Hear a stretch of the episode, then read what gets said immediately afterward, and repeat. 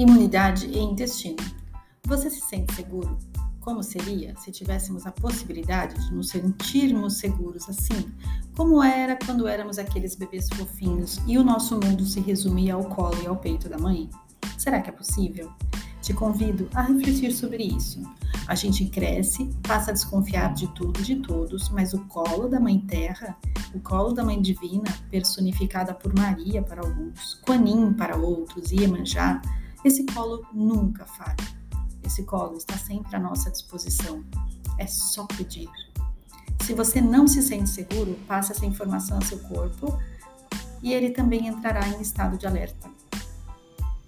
Me encanta estudar o corpo, seus potenciais e funções.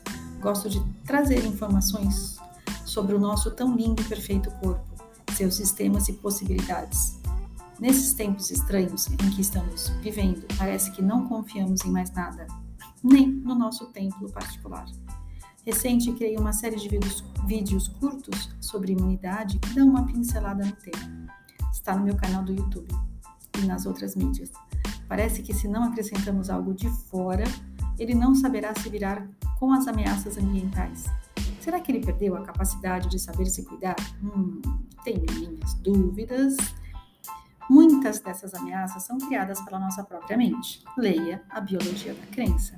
Além do alimento físico, comidas e bebidas que ingerimos, o alimento sutil, na forma de pensamentos e emoções, ondas eletromagnéticas, a energia do ambiente ao redor e das pessoas, tudo isso afeta enormemente a nossa saúde. Sobre alguns desses itens, nós temos total escolha. O nosso grande exército de defesa é criado e treinado no intestino, discretamente e de forma muito eficaz. Deixo dois vídeos para você no meu canal no YouTube de forma simples. Você vai saber como isso ocorre, para que possa fazer as melhores escolhas no seu cardápio. Como criamos doenças autoimunes?